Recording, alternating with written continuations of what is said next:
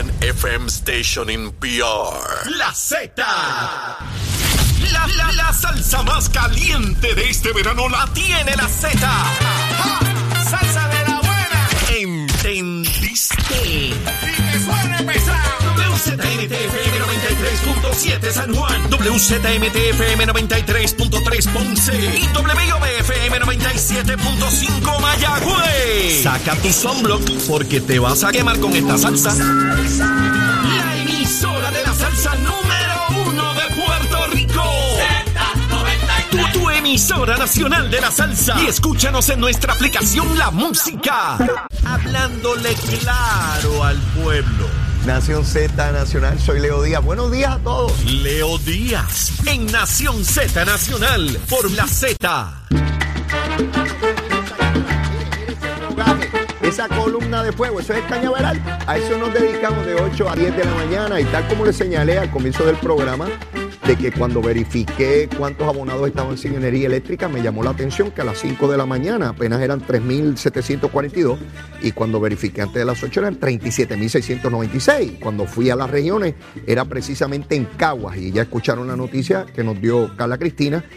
10 subestaciones fuera de servicio en esa zona. No sé si tiene que ver con la lluvia inmensa que hubo anoche y los rayos y toda la cosa. Lo cierto es que a las 5 de la mañana no estaba el problema porque yo verifiqué se dio entre las 5 y las 8 de la mañana. Pero ya Luma nos informará qué rayo fue lo que se reventó, que produjo que 10 subestaciones tengan problemas en este momento. Esperemos que lo puedan resolver rápidamente. Bueno, y como les adelanté, está aquí el ex representante Jun Rivera. Jun, saludo, ¿cómo está? Buen día. Buen día, Leo. Buen día al pueblo de Puerto Rico y gracias por este espacio, esta oportunidad. Un placer eh, estar contigo hoy aquí compartiendo y hablando sobre temas importantes eh, para el pueblo de Puerto Rico, especialmente para la gente humilde, gente buena de, de esta patria puertorriqueña que quiere mejores noticias que las que estamos recibiendo hoy. Mira, Jun, ¿Desde cuándo tú no te dirigías al pueblo de Puerto Rico a través de radio televisión? Dime.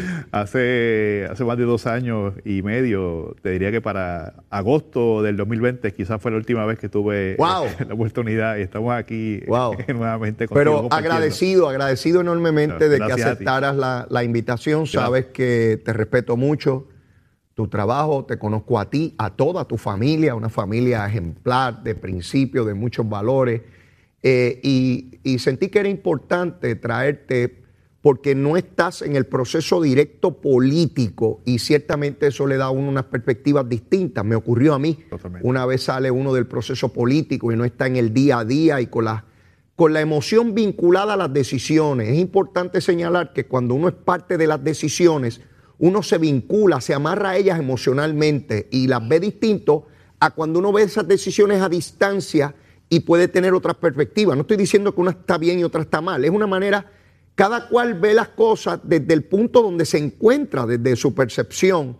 Y, quisiera eh, pedirte tu opinión sobre particularmente todos estos eventos que, se están dando cada vez con mayor intensidad de unos grupos que intentan tomarse las cosas por eh, la, ley en sus manos. Por ejemplo, lo que ocurrió en Rincón, eh, con, con Soriplaya, eh, lo que ha ocurrido con otros sectores que, critican el que vengan ciudadanos americanos de los Estados Unidos a comprar propiedades en Puerto Rico y crean como una lucha de clases. Ya tú no viéndolo desde el punto de vista como legislador y la gente reclamando de ti una acción, sino como un ciudadano al igual que yo de, fuera, ¿Qué, ¿qué te parece todo esto? Bueno, Puerto Rico es un país democrático y nos costó mucho, tanto a Puerto Rico como a Estados Unidos, tener, obtener esa democracia. Y aquí en Puerto Rico, en la democracia, manda la mayoría, Leo.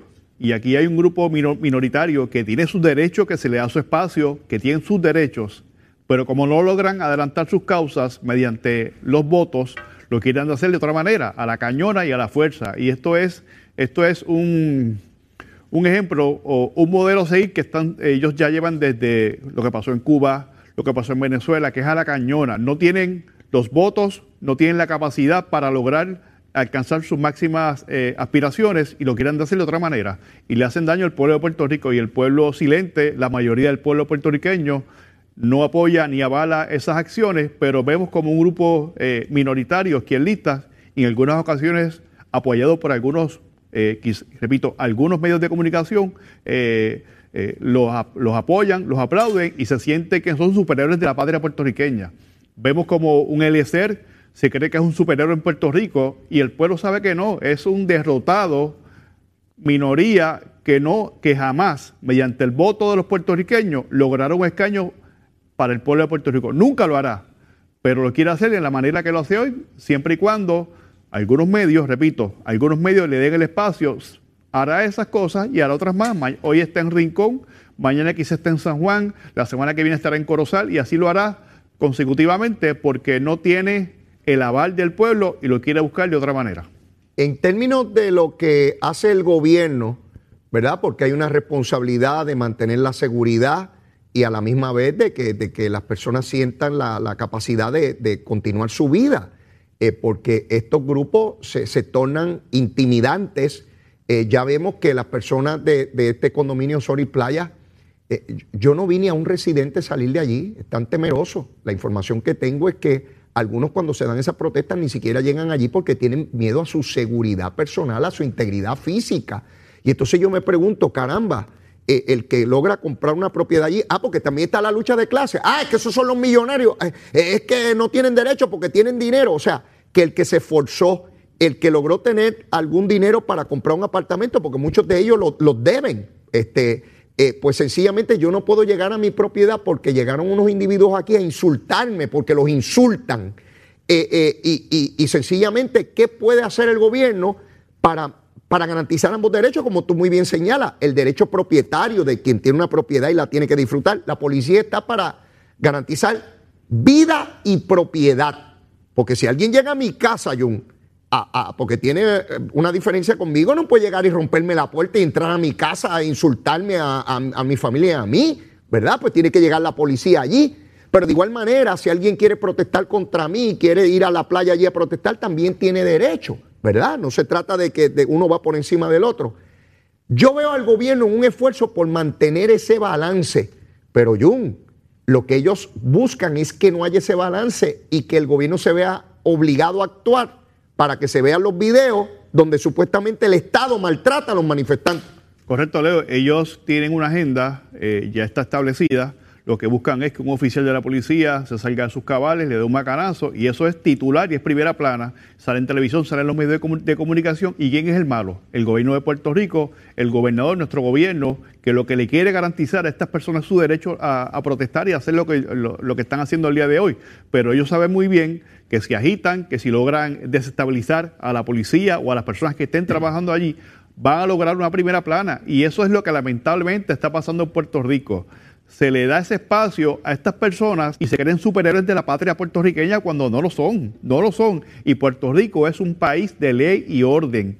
Y se le tiene que eh, implementar la ley a estos individuos, a estos bandoleros, porque es lo que son, que están buscando eh, crear discordia en el pueblo de Puerto Rico. A ellos se les tiene que aplicar la ley para que respeten la ley eh, y, puedan tener su derecho a expresarse. Lo pueden tener, pero no puede ser a costa de que se le falte respeto al pueblo puertorriqueño y a la privacidad de cientos de personas que están hoy en Rincón y mañana es en otro lugar, porque hoy están en Rincón, repito, Leo, mañana es en otro pueblo de Puerto Rico, porque tienen una agenda establecida de crear, desestabilizar al pueblo puertorriqueño para seguir ganándose primeras planas y crearse los superiores de la, de la patria puertorriqueña. Es interesante porque ellos dicen que el sistema colapsó, que el sistema no funciona, que el sistema es totalmente corrupto. Y mira qué interesante y contradictorio se da este proceso para reconstruir lo que había allí por parte de los dueños de la propiedad y hay un cuestionamiento precisamente de estos grupos de que, eh, de que eso no se, se acogía a la reglamentación.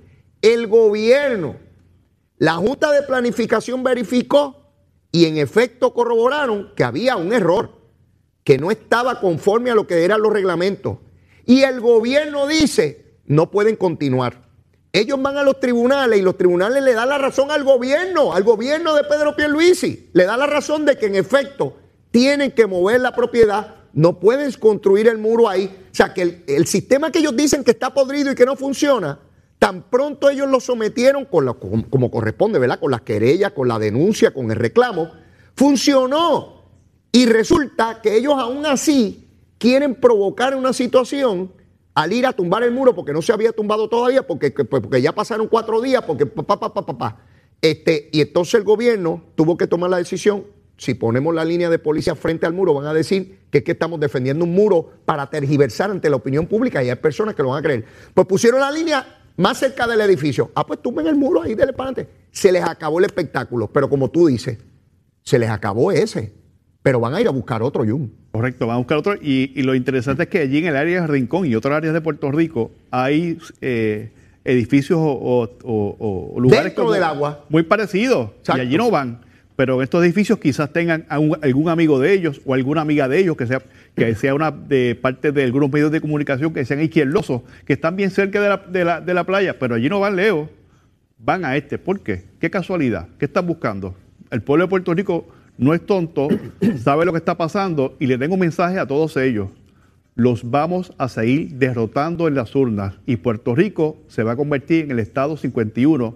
Ustedes protesten, tumben muros, hagan lo que hagan. Vamos a seguir ganando eventos electorales y vamos a seguir trabajando por la estadía para Puerto Rico. Fíjate, una de las cosas que, que me llamó la atención en torno a los videos es que ellos con el insulto a los policías, y los policías, ¿verdad? Manteniendo el orden, insultándolos, insultándolos, poniendo letreros del gobernador, dándole marronazos, la inmensa mayoría de este pueblo repudia ese actos de violencia, la inmensa mayoría. Ellos creen que con eso ganan adeptos, con eso harán más fanáticos a su gente, a los que los siguen en esas cosas, ¿verdad?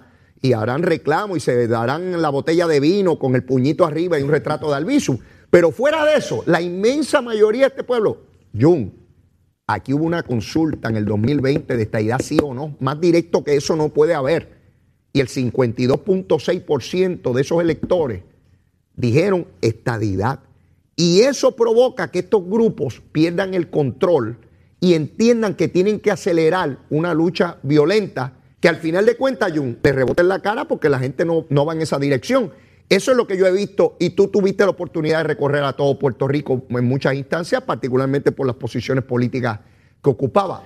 ¿Tú percibías exactamente eso con el pueblo? Claro que sí, Leo. Eh, eh, así es, el pueblo de Puerto Rico está eh, muy claro en que el ideal que respalda es la estadía para Puerto Rico. Lo hizo en el 2017 contundentemente, lo hicimos en el 2020 nuevamente. El pueblo de Puerto Rico ha votado contundentemente, al igual que en el 2012. Hemos, hemos ganado los últimos eventos eh, publicitarios y el pueblo está claro. Y estos grupos están como eh, allá en el campo, en Naranjito, donde yo vengo, mi abuelo, que era gallero, eh, allá en la gallera, cuando un gallo le daba un espuelazo en el oído al otro gallo, comenzaba a dar vueltas, se volvía loco. Y así están ellos. El PNP le ha dado un golpe muy duro a estos grupos izquierdosos que se creían que lo tenían en la mano todo y no saben qué hacer y comienzan a hacer estas barbaridades para tratar de adelantar sus causas. Mientras ellos se dedican a esos eh, ataques y esos, esos asuntos de ignorancias, nuestro gobierno, nuestro partido está enfocado en adelantar las causas como la estadidad, hacer un buen gobierno y lograr cumplir la plataforma de nuestro partido y adelantar las causas de los humildes. Estamos enfocados en eso. Ellos no nos van a desviar. Mira, eh, se da noticia ayer de que el, jefe de la delegación mayoritaria en la Cámara Federal, Steny Hoyer, ya tuvo comunicaciones con Nidia Velázquez y hoy se proponía tener conversaciones con Jennifer González para que al final de este mes eh, se someta ya el proyecto de estatus y se lleve a votación al menos en esta etapa en la Comisión de Recursos Naturales que preside, que preside Raúl Grijalva el representante por Arizona, por Tucson. Eh, me llama la atención porque no había escuchado prácticamente nada sobre este asunto. Temían en algún momento de que la cosa se hubiese enfriado totalmente, pero ya veo que no. Ya veo que se han mantenido en comunicaciones y que con toda probabilidad señalan que se pueda haber una votación al final de, este mes. Eso acelera todo lo que está ocurriendo también en Puerto Rico, porque tú sabes que el presidente del Senado había propuesto una consulta al interior de su partido eh, sobre eh, el ELA o la libre asociación. De momento detuvo todo y a mí me parece que estaban esperando a ver si había movimiento allá en el Congreso. Parece que en efecto va a haber.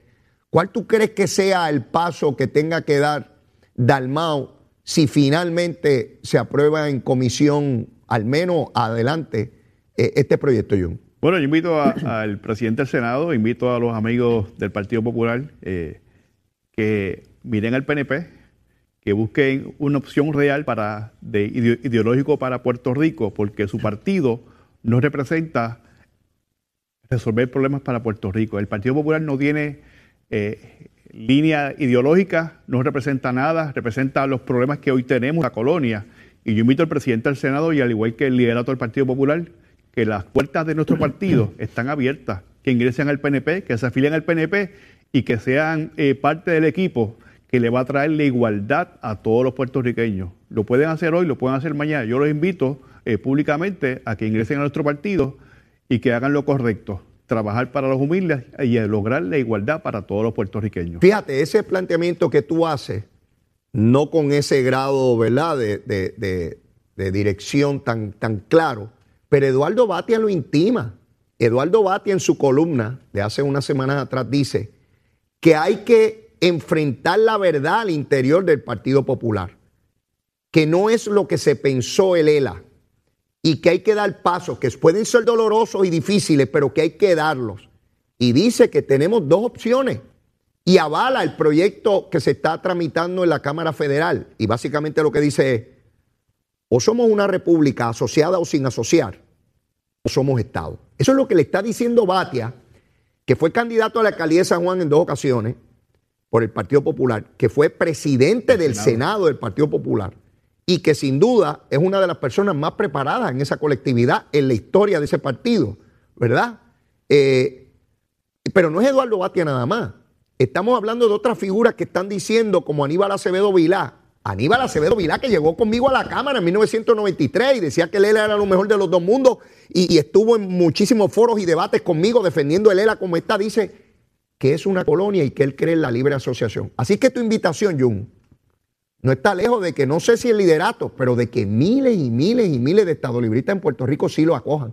Sí, yo, he hablado con muchos populares que conozco, tengo muchos amigos allá en, el área de la montaña que son eh, miembros del Partido Popular y me han dicho directamente a mí que son estadistas, que van a votar por la estadía para Puerto Rico. Así que el liderato eh, los invito a que escuchen a la gente de su partido en el campo, en las diferentes comunidades y oculten, escuchen, pongan oído en tierra y yo les puedo garantizar que cada uno de ustedes, cada su gente, le va a pedir que ingresen al PNP y que voten por la estadidad. En el caso de Tatito, me llamó la atención que hace también algunas semanas planteó que en esa consulta propuesta por Dalmao a los electores del Partido Popular en todo Puerto Rico, se le incluyera otra opción, la estadidad. Y dijo que hay miles de estadistas dentro del Partido Popular, cosa que nosotros sabemos, ¿verdad? Pero que no es fácil, no es común escuchar a una persona al más alto nivel del Partido Popular, porque Tatito es presidente de la Cámara, ¿verdad? Eh, plantear de manera directa, mire, nosotros, porque se habla de que tenemos Estado librista y que hay independentistas dentro del Partido Popular, pero nunca se hablaba con tanta claridad que había miles de estadistas. Y es evidente porque para llegar a ese 53% en esa consulta del 2020, hay montones de personas que no votaron por el PNP, pero que se declararon estadistas al momento ideológico. Eso que tú planteas de personas que te dicen, a mí también, en distintos lugares que voy, yo creo, Jun, que todavía hay muchos electores, muchos, claro que sí, que votan por el Partido Popular por tradición. Sus padres, sus abuelos, eh, tienen una afinidad y entonces se crea esta cosa desde chiquito que yo soy popular y yo estoy en contra de los PNP, es como un juego donde... Eh, pero ya cuando piensan en cuál es el futuro que yo quiero, ya entonces mira la estadidad, no, no como el PNP, sino como estadidad. No tienen por qué mirar el PNP, porque cuando llegue la estadidad no va a existir el PNP, ni el Partido Popular, demócratas y republicanos. Exacto. Leo, si, si, los electores de Puerto Rico quieren eliminar los partidos políticos, esto es bien sencillo. Los que hay. Vamos a convertir a Puerto Rico en Estado 51. Y te vamos a dar los partidos republicanos y el Partido Demócrata. Se acabó el PNP, el PIB, se acabaron todos. Van a ser dos partidos. Le, hacemos un, obelisco a esos partidos, al PNP y al Partido Popular, y hacemos allí una tarja y decimos, aquí estuvieron estos partidos, sirvieron para lo que sirvieron, pero nosotros seguimos caminando porque teníamos que continuar. Eh, la adhesión a los partidos, y esto viniendo de mí, yo no sé cómo lo tomen, pues porque yo presidí el PNP. Pero los partidos son meros instrumentos, no hay por qué tener esa cosa de que tiene que ser esta estructura. Los partidos tienen una finalidad que no es una finalidad en sí mismo. No se es PNP porque exista el PNP o popular. No es qué se logra con eso. ¿Qué se logra con ese instrumento? qué se persigue, qué yo quiero para mi sociedad. Así que no se trata del nombre que tenga el instrumento, es para qué cosas logra, qué cosas quiere para el pueblo de Puerto Rico. Y eso es el paso que ya empiezan a dar muchos puertorriqueños en términos del Partido Popular, que fue un partido que hizo grandes cosas en su momento y era un paso inevitable en una transición que el propio Muñoz planteaba, pero que ya una vez concluido ese proceso se tiene que mover a una etapa eh, eh, posterior y superior en términos de los servicios que tiene que dar para el pueblo de Puerto Rico. Pero Jun, tenemos que continuar esta plática y quiero adelantarte que cuando vengamos después de la pausa a las nueve y media, siempre el invitado eh, sugiere un almuerzo, sugiere que debemos almorzar. Ve pensando qué tú vas a sugerir. Tú vienes de la montaña. Yo quiero saber qué menú tú le sugieres al pueblo de Puerto Rico para hoy jueves, antes de que llegue el viernes. Llévatela, chero. Hablándole claro al pueblo. Nación Z Nacional, soy Leo Díaz. Buenos días a todos. Leo Díaz, en Nación Z Nacional, por la Z.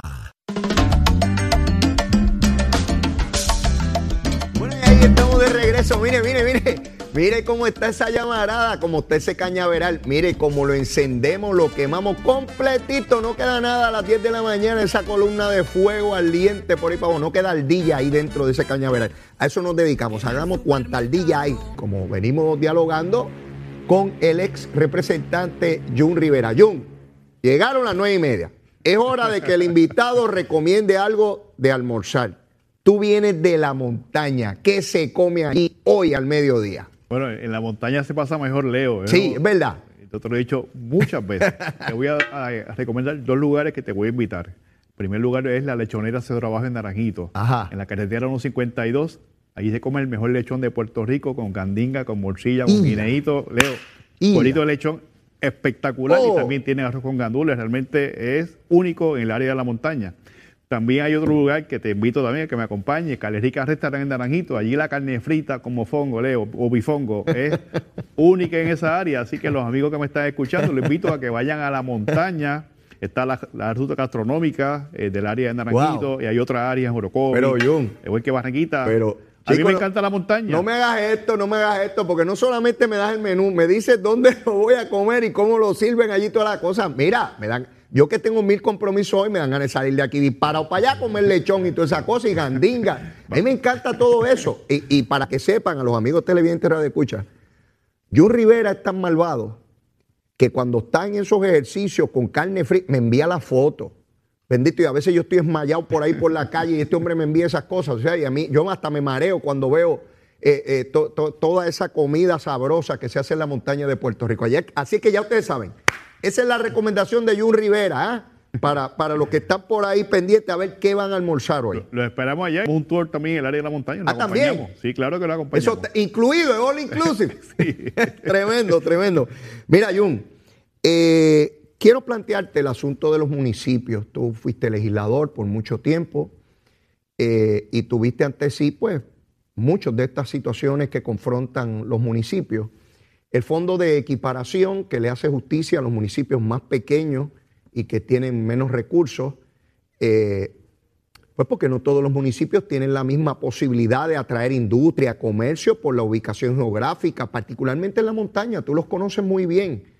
Y, y se necesita atender poblaciones vulnerables en esos municipios, personas pobres, personas que necesitan mucha ayuda gubernamental para atender sus necesidades y los alcaldes pues están desesperados. De una parte yo he sido crítico de los alcaldes de no haber planteado alternativas temprano, ya lleva mucho tiempo en esto, pero de otra parte no es menos cierto que su petición es justa y necesaria para, esa, para esas poblaciones. Eh, la Junta de Control Fiscal está, ¿verdad? A la cañona quiere eliminar eso y el gobernador ha planteado crear un fondo, eh, ¿verdad? Con, con el permiso de la Junta para atender estas necesidades. ¿Cómo tú ves este asunto, Jun? Mira, yo estuve hablando con el alcalde de Barranquita el pasado martes, el señor Eliot Corón de Barranquita, le pregunté, hablamos sobre el tema, me indicó que Barranquita debe estar perdiendo sobre un 65% de su presupuesto. Es un golpe bastante fuerte. El pueblo de Comerío pierde un 73 o 74%, al igual que otros municipios en Puerto Rico, y es un golpe devastador. Y este tema, Leo, yo recuerdo muy bien haberlo hablado hace ya seis o siete años atrás, y me parece que en aquel momento algunos alcaldes en Puerto Rico no le dieron la importancia que, se, que ameritaba. Y hoy están viendo su realidad, su triste realidad. El gobernador ha planteado su número de ideas que se tienen que apoyar y en este esfuerzo todos los alcaldes de ambos partidos, al igual que el equipo legislativo, el, tanto Cámara como Senado, tienen que unir esfuerzos porque aquí se le va la vida a los municipios, especialmente a los municipios pequeños, los que dan servicio día a día a mucha gente humilde eh, que van a perder ese esfuerzo. Eh, yo he escuchado alcaldes que van a tener que despedir eh, cerca del 50% de, su, de, sus empleados y eso sería muy difícil, quizás, quizás más y no va a poder dar el servicio que el pueblo eh, se merece o necesita. Así que en este esfuerzo, tanto la Junta tiene que poder separar su número, eh, la rama legislativa y los alcaldes tienen que andar en la misma dirección. Hablar, con, hablar con una sola voz. Correcto, porque si viene, si, si por ejemplo tenemos a, un Tatito Hernández que tiene eh, un mínimo grado de liderazgo en Puerto Rico, porque esa es la realidad, el que se cree que es líder y no tiene seguidores solamente está dando un paseo. Y eso precisamente es lo que hace Tatito Hernández estos cuatro años en la Cámara de Representantes.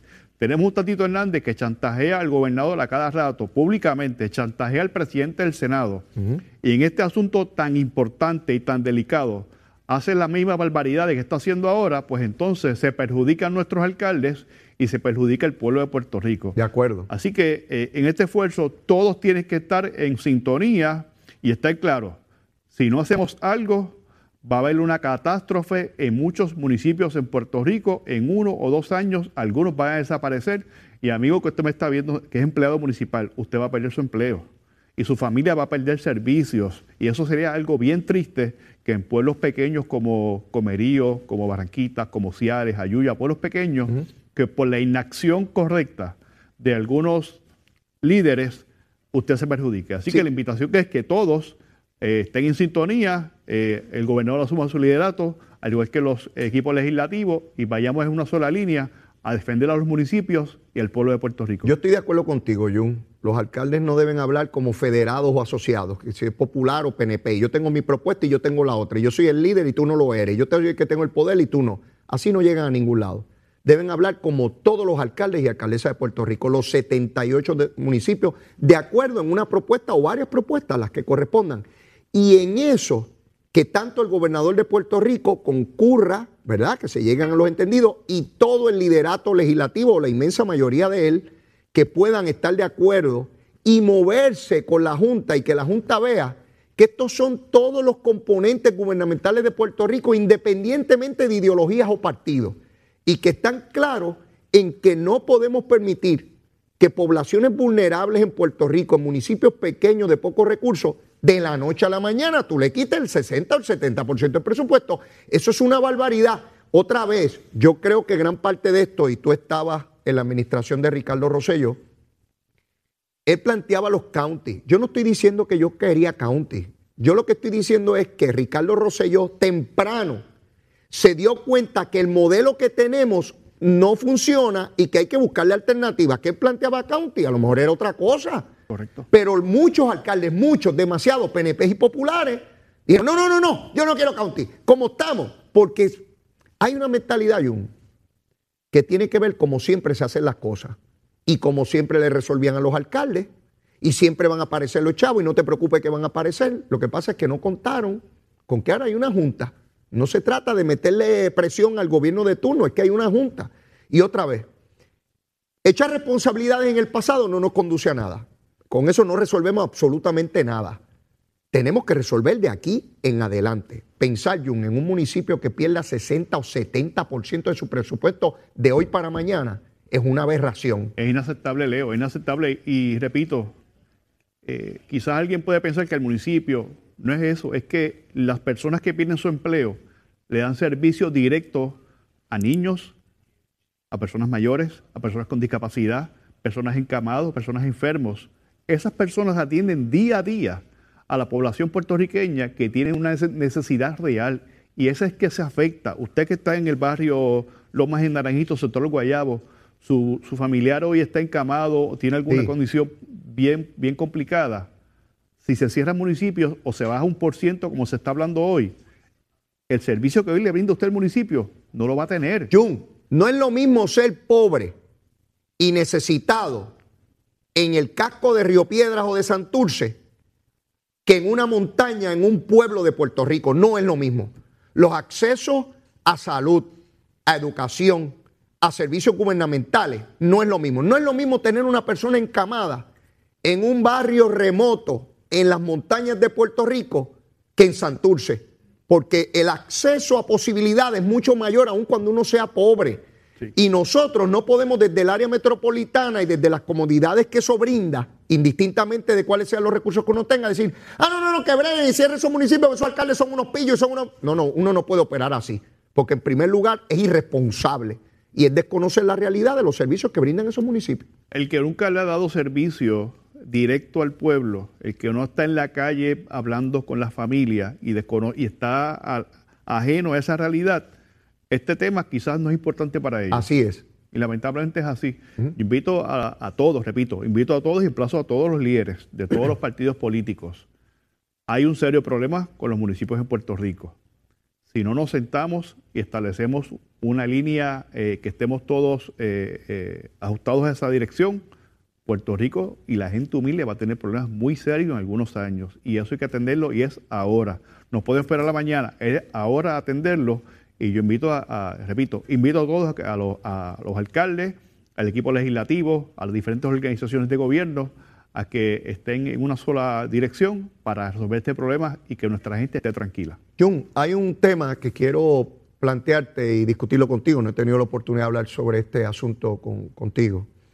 Eh, la cantidad de funcionarios públicos que nos han fallado, que se han declarado culpables o que están siendo procesados. Algunos de ellos eh, amigos nuestros, tuyos y míos, que compartimos en el gobierno o en distintas facetas, otros del Partido Popular, pero igualmente fallaron, eh, alcaldes y legisladores, eh, y, y tú tuviste una trayectoria de integridad en el servicio público. Nunca nadie te hizo señalamientos de impropiedad, por el contrario, siempre como, como corresponde.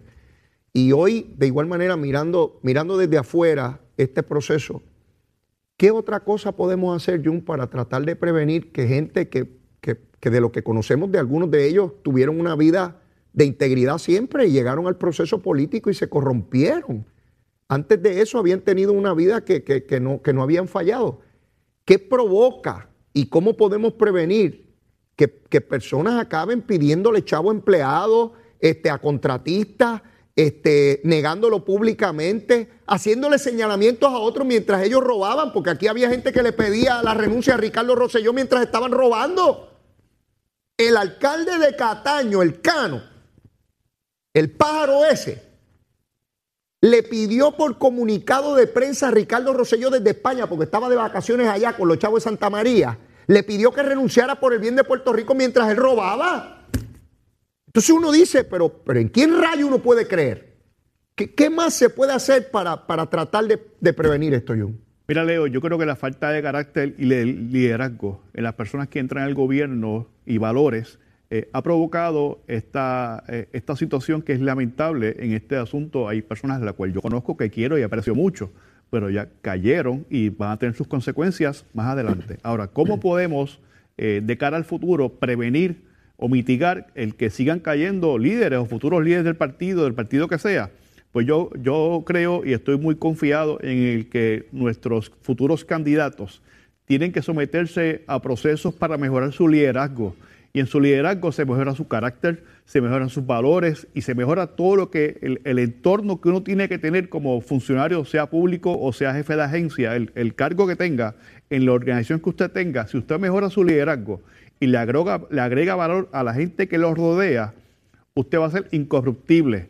Pueden venir a provocarlo, lo que sea. Si usted está claro en valores, en carácter y principios, puede venir quien venga y usted va a estar en su norte claro y su integridad estará por encima de todas las cosas. Así que yo invito a los futuros candidatos eh, de todos los partidos políticos, trabajen con liderazgo desde el que se le acerque a usted a trabajar con usted en la campaña política y que le pone el paquín en el poste, el que le lava el carro, el que le hace la comida, cualquier miembro de su equipo de trabajo, usted lo tiene que adiestrar en el área de liderazgo para que cuando vengan estos eh, eh, malos... los ratones, cuando vengan los ratones.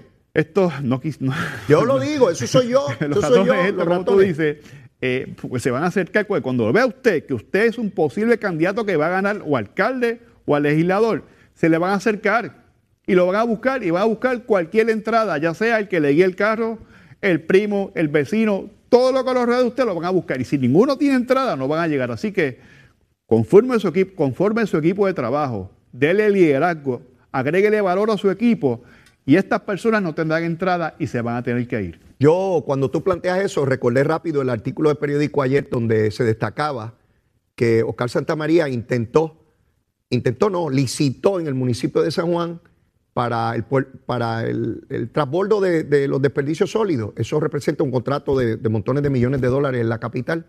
Y Raúl García, quien es el director de, de toda esta cosa de obra pública y ornato en el municipio, cuando le llega la propuesta de Oscar Santamaría, se da cuenta que el precio es ridículamente bajo, evidentemente para llevarse la contratación. Pero Raúl, a quien conozco y es mi hermano, se percata de que el hombre probablemente ni siquiera pueda dar el servicio o que después va a querer aumento porque es imposible que cubra con ese dinero que está pidiendo cuando hace 15 años, cuando empezó el sistema, eh, había que cobrar más. Así que es imposible que 15 años más tarde se haga por menos de lo que se hacía hace 15 años atrás. Y la recomendación que le dio al alcalde de San Juan es, alcalde, no, esto no puede ser, por aquí no. Y no se lo llevó. Oscar Santa María no se lo pudo llevar. Esa es la manera de meterse, como tú dices. Me meto por aquí, le pongo el, para que ustedes vean que no siempre el que lleva el precio más bajo en una subasta hay que dárselo.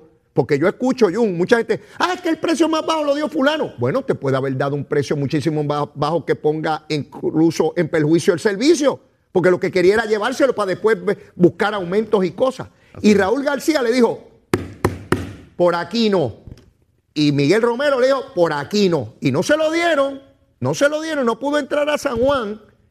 Para mí esa entrevista es sumamente reveladora porque aquí hay sectores como eh, liderados por Manuel Natal insistiendo en, quererle dañar la reputación al alcalde. Como no pudo ganar la elección, pues entonces ahora lo daño, lo, lo lleno de porquería, ¿no?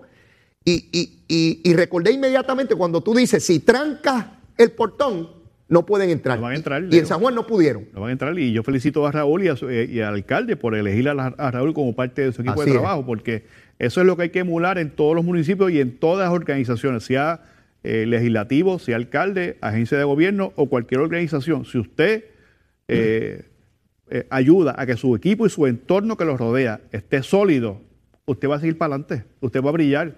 No importa los acontecimientos que suceden en el futuro, usted siempre va a estar de frente y creciendo. Jun, eh, eh, la Comisión Estatal de Elecciones está evaluando el cierre de juntas de inscripción permanente y te pregunto, porque tú conoces muy bien este proceso electoral. Eh, están tratando un nuevo sistema en la comisión, ¿verdad? Para ahorrar dinero. Vienen por ahí las inscripciones y los procesos electrónicos. No va a haber que ir físicamente a un lugar para hacer este tipo de transacción.